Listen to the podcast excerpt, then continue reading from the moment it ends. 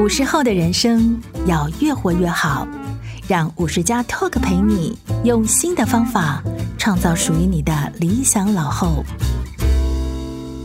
各位听众，大家好，欢迎收听五十加 Talk，我是节目主持人五十加主编陈婉欣。今天的来宾，我们邀请到理财作家十方，和我们聊聊如何在中年后建立稳定的财务基础，以及如何面对生命当中突如其来的意外。晚星好，各位听众朋友，大家好，我是史方。史方老师以前曾经在大学担任国文老师吗？对，我正统的，我是师范大学台北的那一间国文系博士。毕、嗯、业的时候，我的老师还拍拍我的肩膀说：“你要记住，你是师大毕业的。”嗯。所以原本其实是走在一个还蛮认真工作、想要当老师的这条路上。嗯，我觉得我的人生故事里面很多都绕着金钱转，有一些挫折都绕着金钱转。我把它视为是，可能是上天叫我来用我的生命演一个故事给大家看。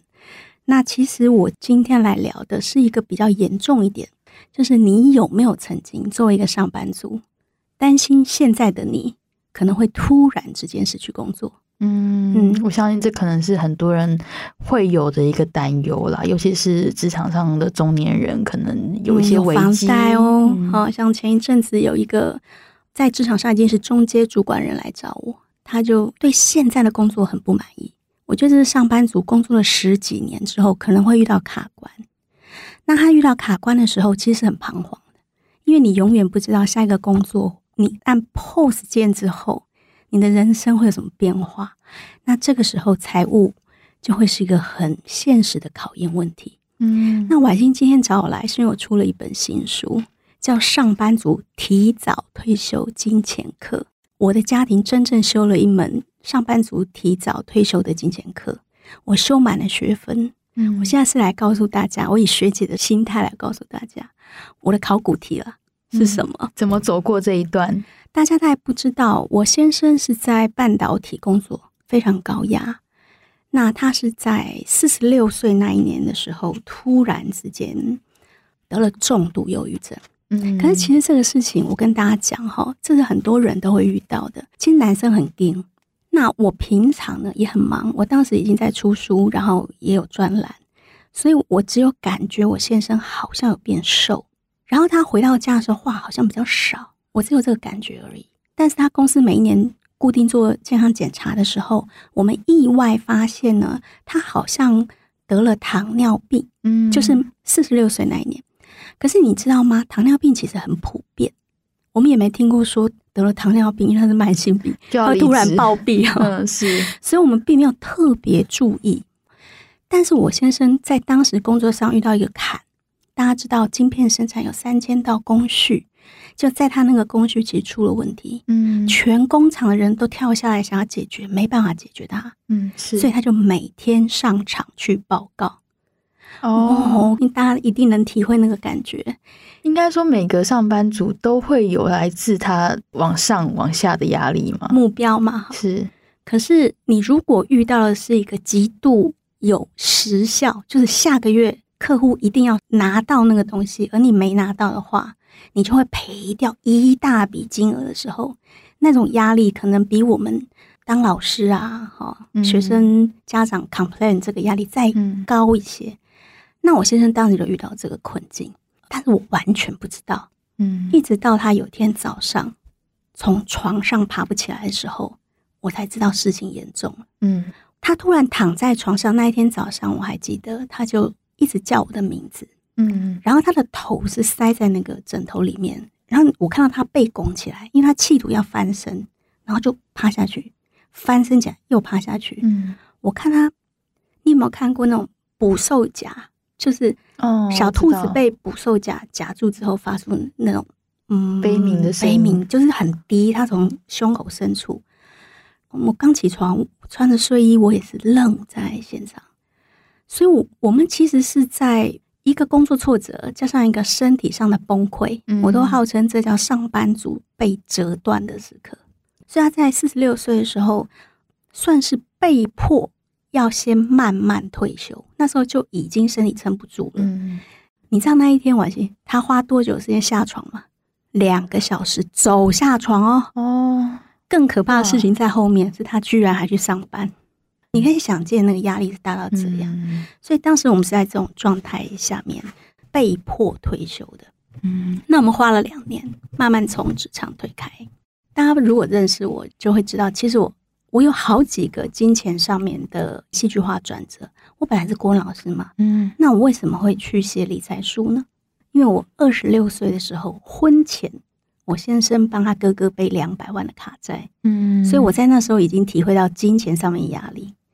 二十八岁就生第一胎小孩的时候，发生了一场火灾。哦，博士班的时候，嗯，博，博二，博二要升博三，而且我还是在产床上可以看见我家的屋顶在冒烟。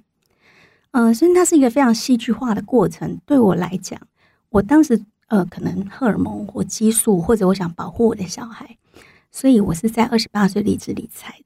嗯，所以我心里可以算算看，我先生退休的时候他是四十六嘛，嗯，我当时是四十三岁，我二十八岁开始理财。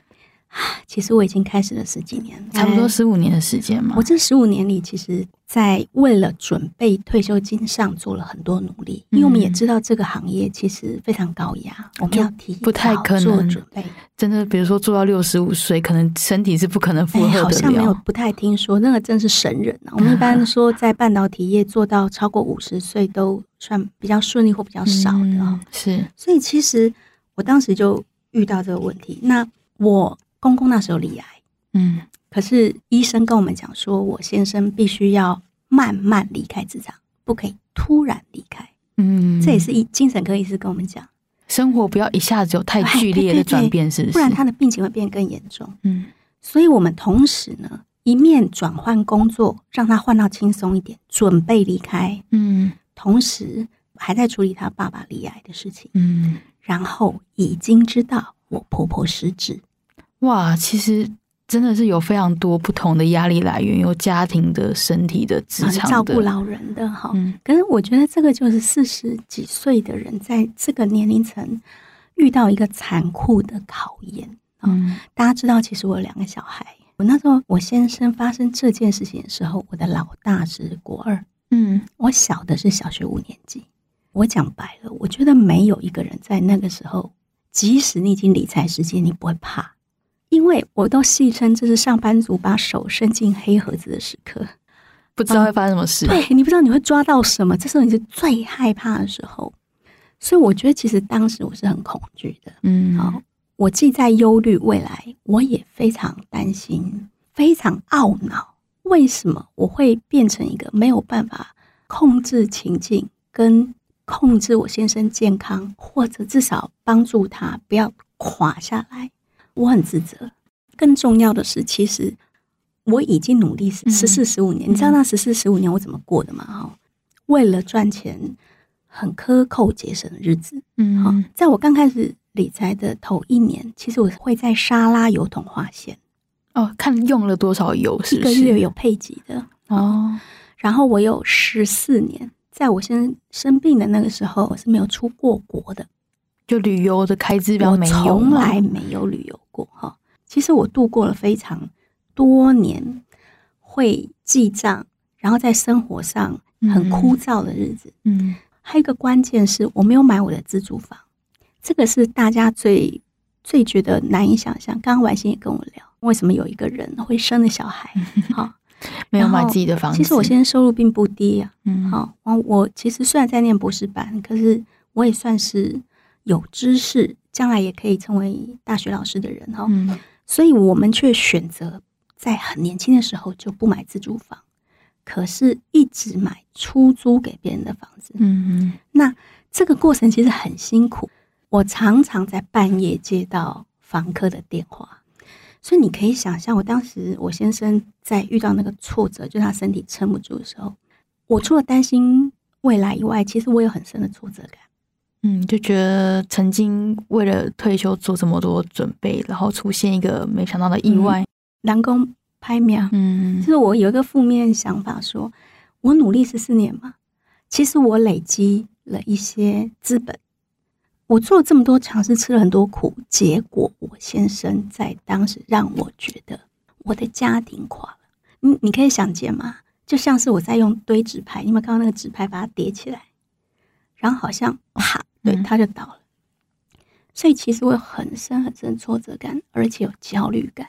其实我坦白跟大家说，努力了十几年，所以你可以想见，我当时其实是有存款，我觉得是累积了一小笔钱。嗯，好，照理说，我先生不工作五年、十年、十几年，应该也不至于到我会流落街头。嗯嗯。可是人最可怕的地方在于怀疑自己，嗯，跟恐惧未来。所以我当时在这种焦虑底下，其实跟我先生吵得非常厉害。嗯，所以婉欣，你问我说你如何平静？不过我真的是，那是最后的结果了。我很想跟婉欣 说，我过得一点都不平静。嗯，当时发生很多事情，我很挫折。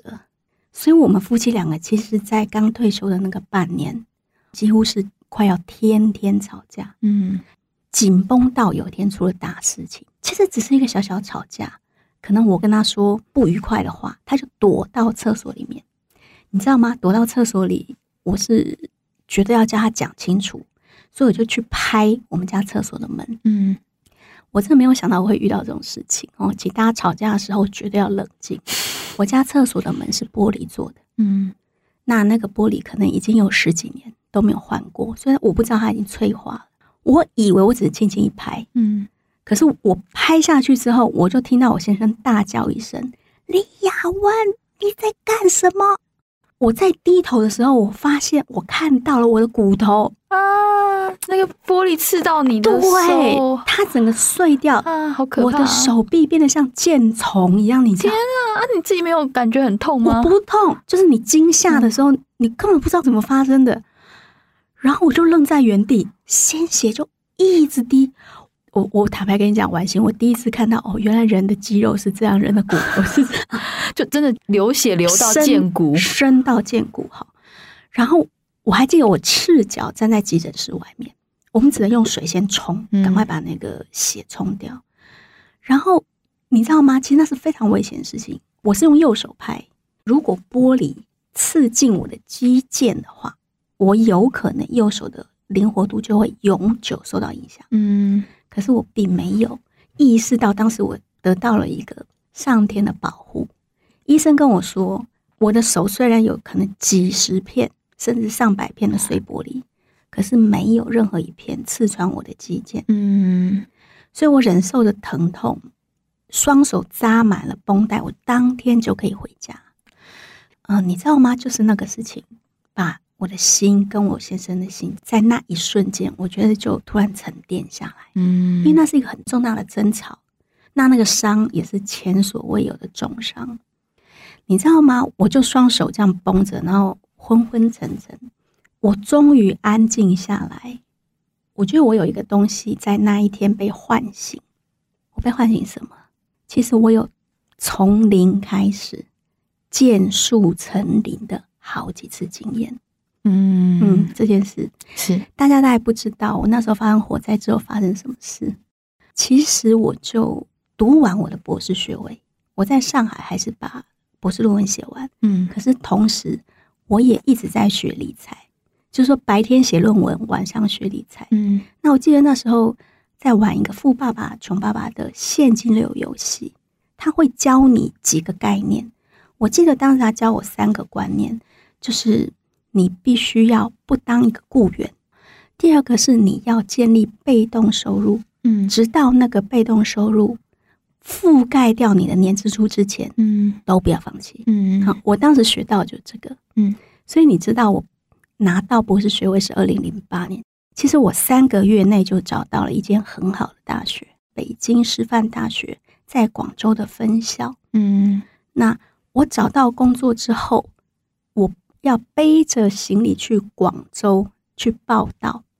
其实我真正找到教职快三十的时候，我已经嗯，活在两年，我已经学理才学两年，对不对？我每天都在被洗脑什么，不要当个雇员，嗯，要有被动收入。OK，好，结果你知道那个系办公室的助教交给我一张银行卡，我印象很深。他说。老师，以后你的薪水啊，每个月会固定拨进这张银行卡里面。嗯嗯，请你现在先去吃饭。嗯，你知道我双手接过那张银行卡之后，我有一种感觉，我说不上来，我就走下去吃饭，你知道？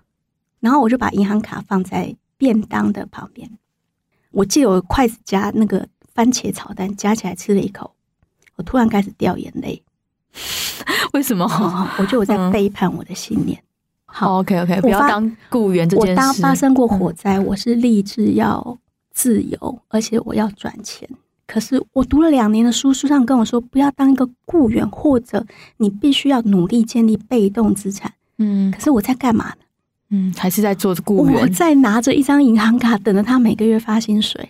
我真的觉得很丢脸，因为后来我居然在食堂嚎啕大哭。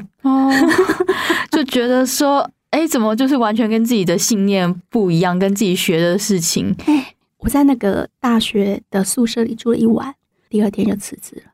想清楚了。我就是不可以放弃我的信念。我现在在告诉你，我的性格是这样。嗯，你看他是不是从零开始？我本来已经到手了，嗯、我有一个稳定的工作，继、嗯、续做理财，没有人会说我什么。我可以兼顾，我为何不兼顾？嗯，你知道我是学文的，对不对？嗯，我们跟学商之间是在两个平行世界嘛。嗯，可是学会理财，学会投资，你必须要重新走进他的轨道，商的轨道不是文的轨道。嗯，所以必须从零开始。放弃之后，我就做了三件事情。第一件事情，我静下来想，我可以做什么去赚被动收入。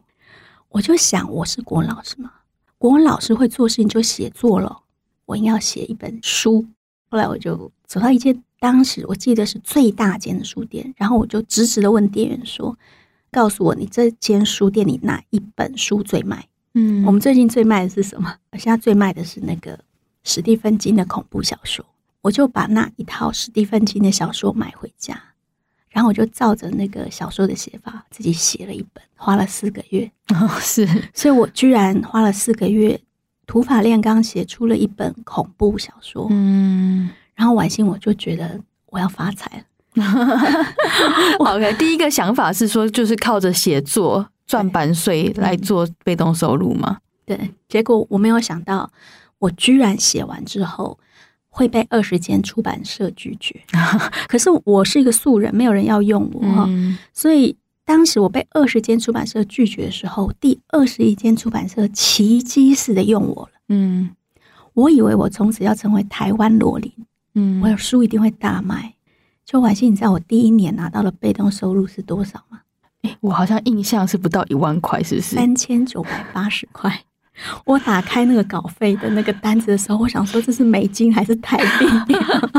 好，所以其实靠出书赚被动收入这一个看起来不太可行，是不是？啊，他失败了。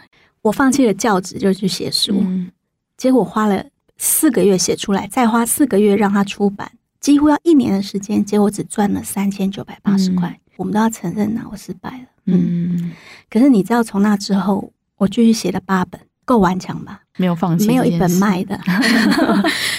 我记得我写书是从二零一二年开始写，我在第八年的时候把我写的书卖到韩国版权，嗯，跟中国版权。我记得我光国外版权就卖了三十万哦，懂版权费了。我不是说嗯三十万本，可是这对我来讲算是已经累积出一个成绩了。嗯，然后。我学股票，如果大家看过我以前写的书，就会知道，我刚开始的时候遇到大牛市，二零零七年，嗯，所以其实我进去学股票的第一年，就是怎么买怎么赚的神奇时刻，嗯，因此我不买自住房嘛，我就把我所有的钱哈，以前存的，我先生的所有的收入，通通丢进股市里面，才一年就赚了两百万。嗯，在那一年牛市的时候，那一年大牛市，因为你怎么买？嗯、而且我都是看新闻在买股票。嗯，那隔年呢？结果我就不知道，在二零零八年的时候会亏损掉我全部身家的百分之七十。嗯，也就是说，如果我从年轻时候拼命的存、拼命的什么压岁钱这些钱，就、嗯、包括我先生的结婚基金这些，我居然亏掉了七成。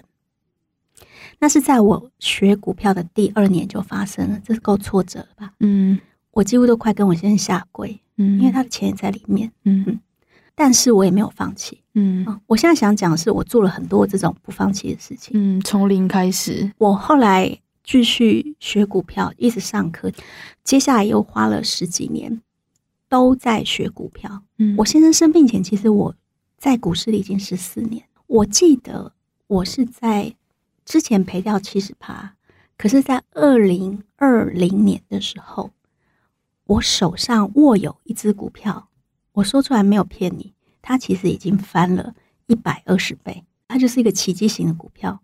那时候第十几年了，我已经体会到原来它是可以学，然后它是可以累积的。嗯，所以你知道，婉欣那一刻，我手抱着绷带，嗯，回到那一天晚上跟先生吵架那一天晚上，抱着绷带，我才安静下来。发生什么事？我唤醒了，我可以从零开始的这件事情。嗯，我毕竟从零开始，而且其实他们都有成绩。嗯，所以我知道。我现在就在怕隧道的，你头上戴着头灯，所以你的视野只有照着前面，你的视野有限，你也不知道出口在什么时候才会结束。可是我知道，只要你不停爬，你出了那个隧道口之后，会看到全新的、没有人去过的沙滩或风景。嗯、我其实那时候才被唤醒了这个从零开始的勇气，就回顾自己的生命历程。所以我跟大家讲哦，如果你真的像我们发生这种挫折，请你先安静下来，嗯，想想你过去曾经的资源，就是你可能成功过什么，你要把它唤醒，然后你要进入你的那个成功的经验里面，去提醒自己，你其实可以从你现在的迷惘或焦虑里走出一条自己的路，嗯，因为那个。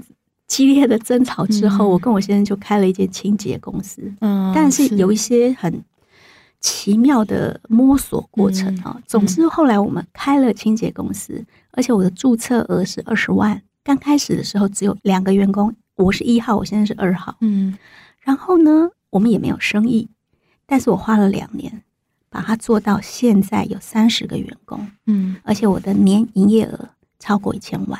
可是我不觉得这是突然发生的，嗯，这是因为我其实，在前面十几年里面，大家还记得吗？我学股票，其实我也学看财报哦，嗯，所以其实我在十几年里面也累积了很多对商业的概念跟一点灵敏度，所以我觉得那些过去的经验都后来推着我们，在很短的时间把这件事情做起来了。现在我有五种被动收入，嗯。版税，我还在写书，哎、嗯，都不卖，我还可以一直写。你看我是不是很顽强？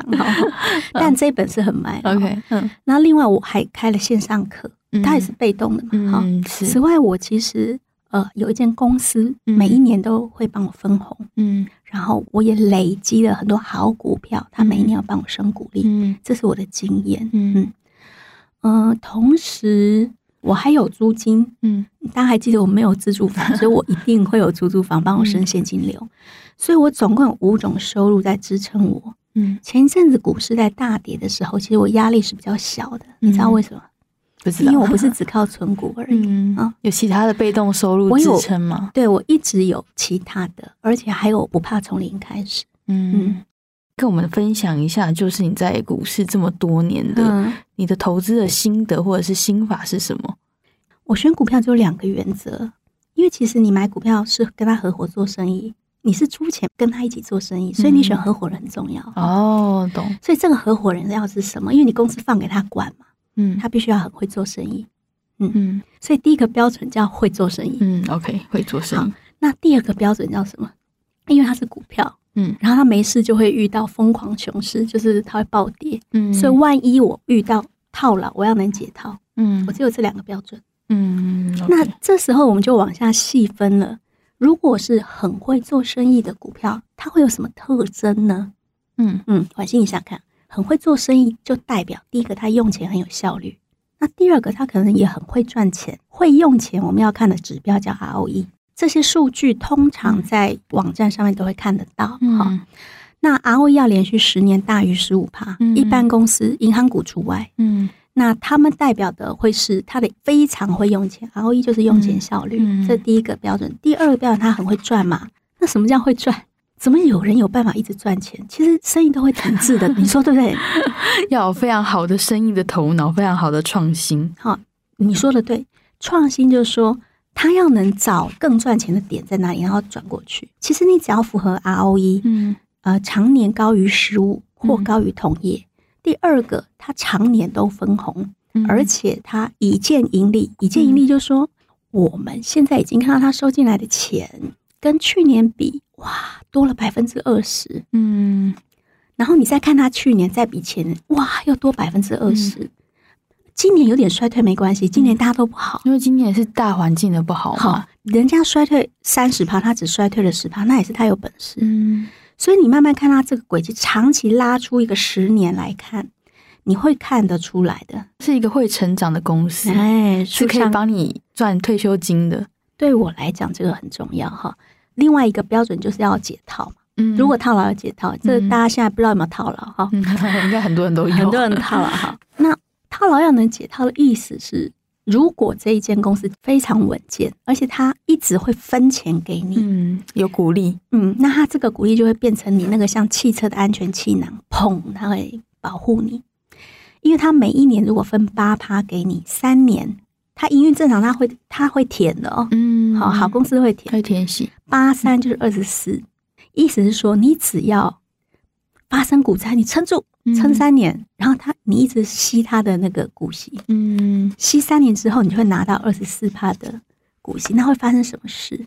我们曾经做过统计，熊市一般不超过两年。那我们相信，一个经营良好的公司都要给他时间。是那，那你会偶尔遇到一个挫折，你就说他没救了吗？嗯，不会吗？你会给他五年时间，我们来看看你成长怎么样。嗯好，再给五年时间，看看成长怎么样？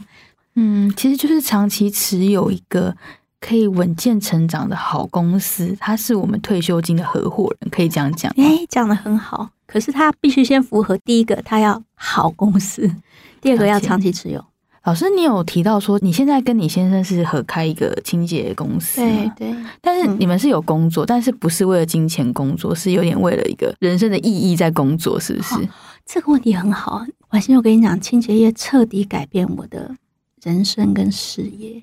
你知道，我本来是学者，嗯，我身边就是老师，嗯，我同学都是高中国中国小老师，大家都知识分子啊。然后只有老师你自己亲自去 刷厕所，我去刷马桶。好，嗯，可是刷马桶并不是重点。对我来讲，我在创立公司，那是我的资产，它将来会，它会成为我的被动收入。嗯，可是它。珍贵的地方是让我认识的我以前从没认识的人。我因为开了清洁公司，我终于了解大家的不得已是什么。嗯，那个不得已是他很可能家里有个精神障碍的妈妈，嗯，然后他的爸爸有残障，嗯，无法工作，然后弟弟妹妹高中，但是可能有在吸毒或者在赌博，而唯一的这个孩子他必须要出来打工。嗯，我这。这就是我的员工面临的人生难题。我第一次能站在这样的人，呃，我没有遇过的人的角度来思考，如果我是他，我能怎么样解决我的财务问题，然后让我家重新运转起来。所以后来我这本《上班族提早退休课》，如果婉欣有看，你会知道我一开始是做什么。叫大家去检查劳保，检查说你到底可以领多少钱嘛？你现在有的资源是什么？我告诉大家说，第一个你要检查劳保，先弄清楚你的雇主有没有帮你低报。你知道我身边有一些人是，他明明赚四万啊，雇主报两万。你知道六十五岁他工作三十年之后，他的退休金会差多少吗？六十五一开始领就会差一万，差大一万块，懂然后到他死为止，欸，都会一直差这个一万块吗？他会被剥夺两百多万以上哎、欸。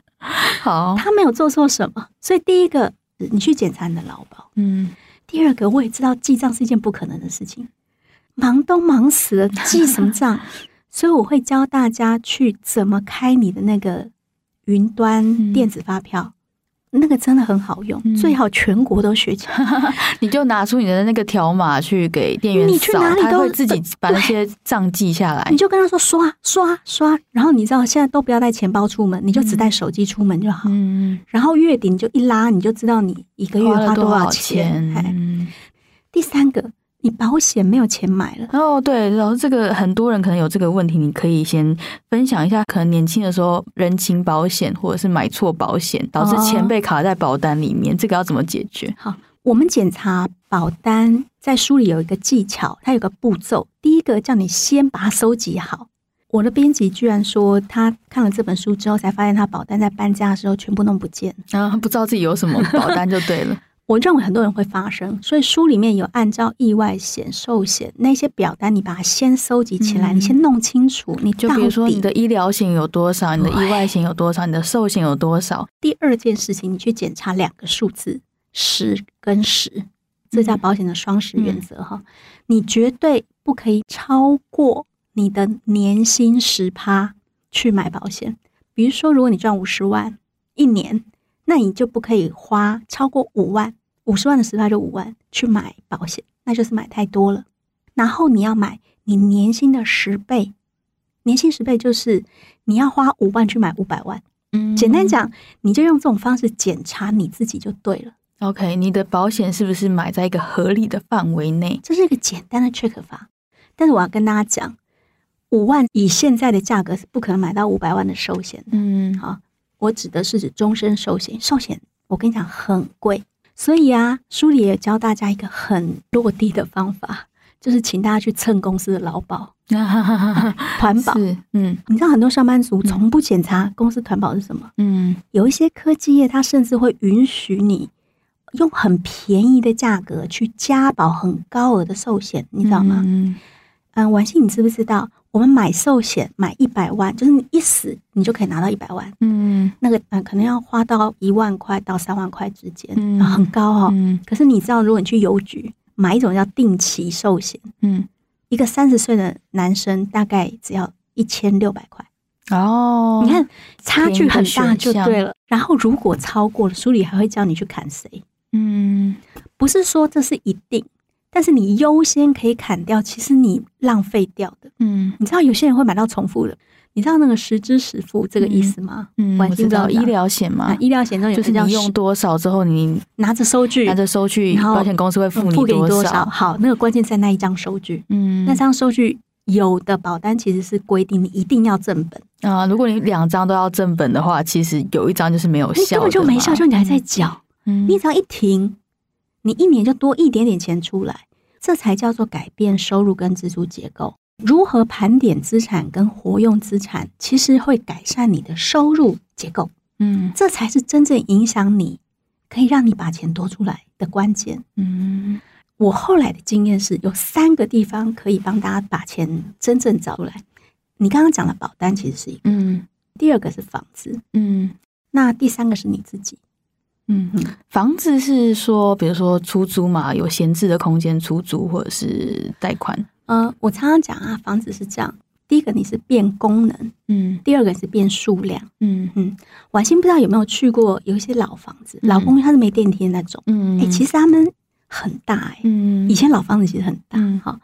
那如果你懂一点装修的技巧，你就会知道，其实那种房子。可能可以把两房改成三房，嗯，甚至你可以完全隔出一个套房，嗯，连出入口都可以分开哦，然后你就可以多一个租金收入，嗯，从自己身上可以变出钱，嗯，这个是指说进修吗？或者是说，哦，因为我开了清洁公司，所以其实我看很多励志的故事，嗯，我发现人要赚钱，有的时候是你有没有盘点你的时间跟你的能力，嗯。嗯。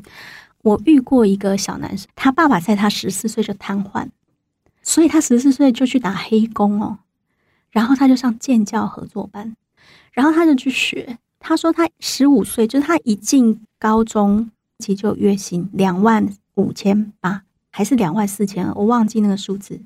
你不要以为他只赚这个两万四，我觉得他根本疯了。他说他中午的时候就帮那个店里面老师傅装电脑。因为老师傅不会用电脑，他就帮他灌软体，灌一次五百。然后他回到家睡前他就打怪。那我第一次才知道打怪可以赚钱。哎、欸，真的有哦，真的啊、而且他说其实很稳定哦，真的，嗯啊，所以这个叫从自己身上找钱。嗯，其实有时间也是空出来的。嗯。然后还有就是，你有你的能力可以接案的，嗯，像我就最近遇到一个制作人，他很年轻，嗯，那你知道媒体不一定薪水够高，嗯，他需要养家，嗯，他在政治以外还帮人家做那个视频，哦，现在做影片的，做影片要帮他配字幕，嗯，你知道其实他也做的蛮好的，嗯，所以他在他原本的能力之内，就是要从自己身上找钱，嗯，你知道连摄影师都可以用自己摄影的专业拍照之后上传。卖给图库，很贵呢。婉欣，我一张。这也是一个专场啊，我一张要花十块美金呢。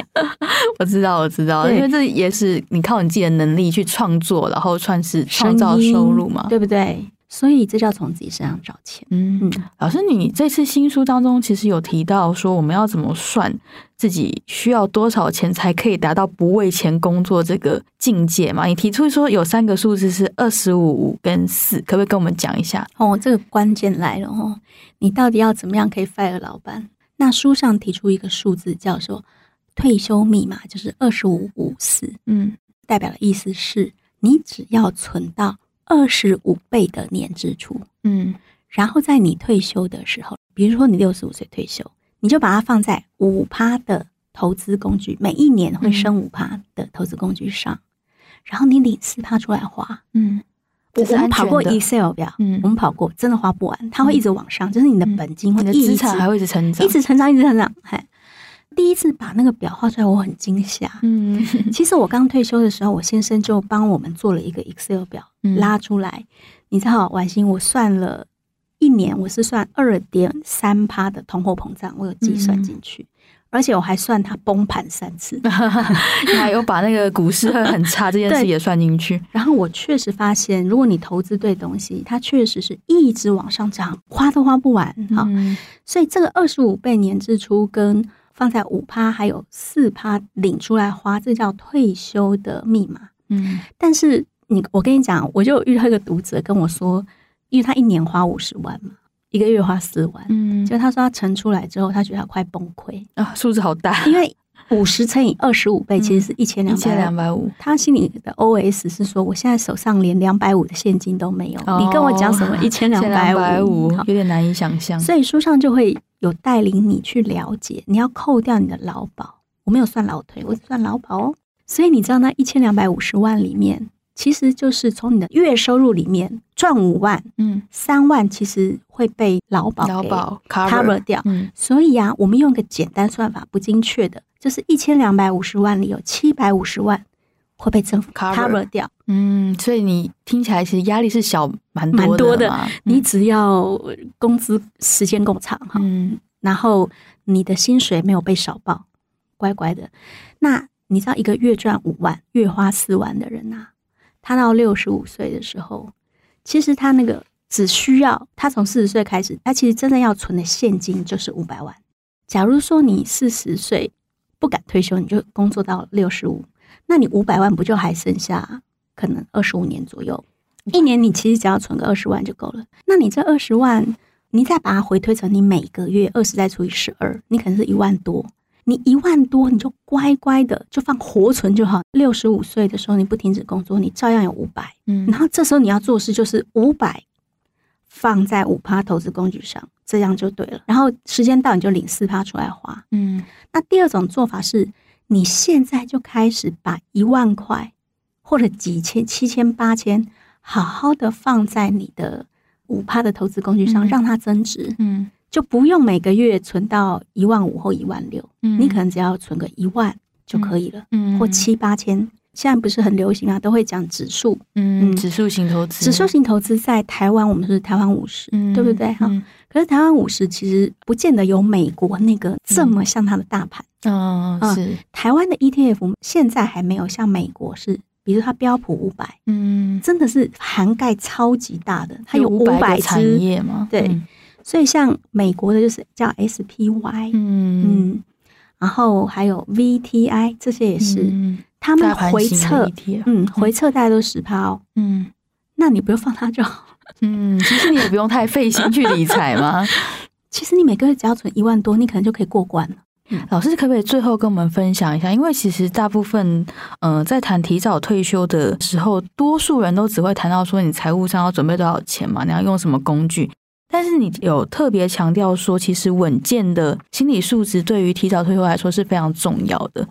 其实我很想跟大家讲，成熟的退休跟不成熟的退休是我这一本书想传递出来的概念。嗯、成熟的退休叫做不放弃成为更好的自己。嗯，就是退休的时候不是待在家里面不知道做什么，不知道如何拓展自己，不放弃成为更好的自己，是说更有觉察力的、更有平衡感的、跟更有勇气的自己。嗯，那什么叫更有觉察力？嗯，你知道我是退休之后才开始去检查我的便当吗？便当，吃的那个便当？对对，就是我打菜，嗯、就是我们去那个自助餐点。嗯，我退休之后其实有一段时间金钱焦虑。嗯，可是我知道，我很年轻的时候就有一个师傅，那时候我在成大当助教，佛光山有个师傅就曾经跟我说，他跟我去吃饭，他说：“雅文啊，你一定要注意你的便当剩下厨余是多少，这个很重要。”是我那时候觉得师傅好烦。管你真的什么都管了，管我管到便当厨余去哦。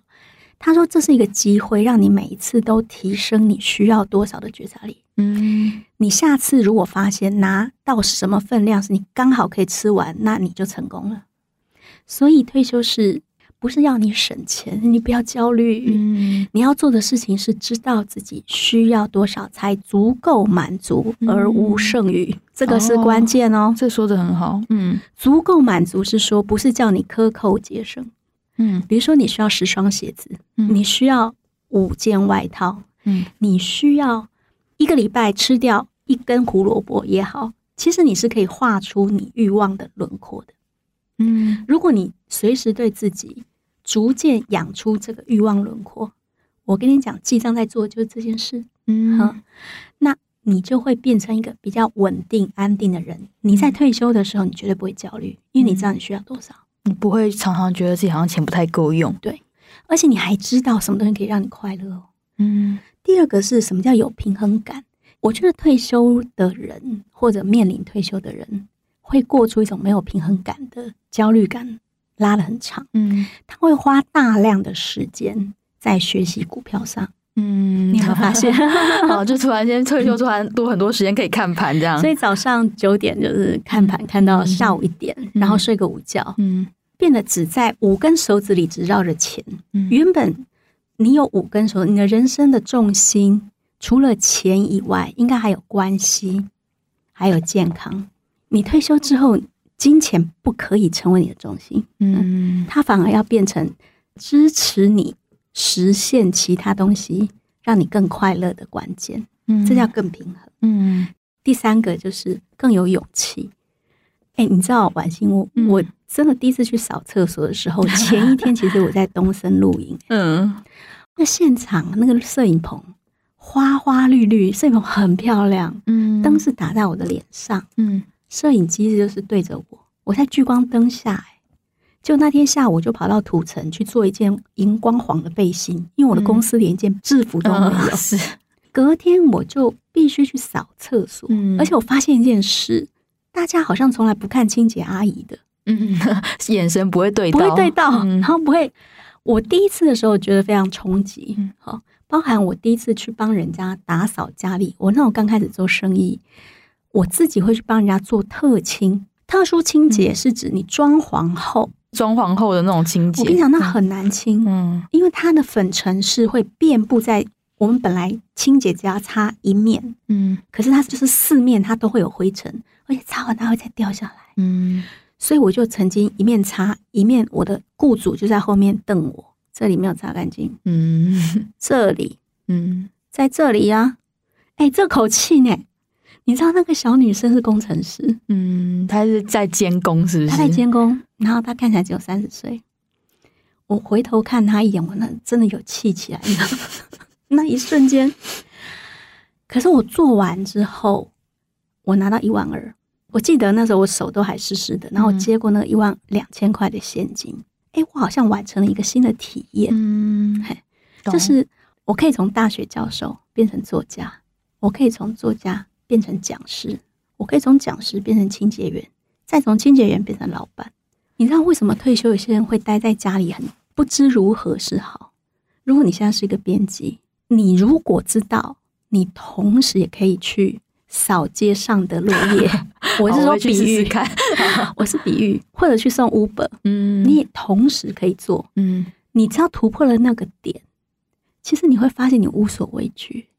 因为你不害怕失去一个身份，嗯，因为你知道这个身份，你随时可以再换下一个。嗯，你有弹性，你有那样的开放。对，嗯，所以不要为退休做的内在准备就是这三个，嗯，一个是增加觉察力，一个是增加平衡感，还有一个是让自己更有勇气。嗯，这三个加起来就叫成为更好的自己，成熟的退休。对，嗯。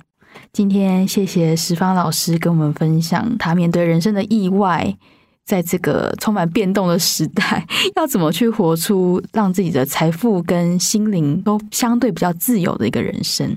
那我们谢谢石方老师，谢谢。如果你喜欢今天这一集节目，欢迎上 Apple Podcast 留言并给我们五星好评。谢谢大家，我们下次再见。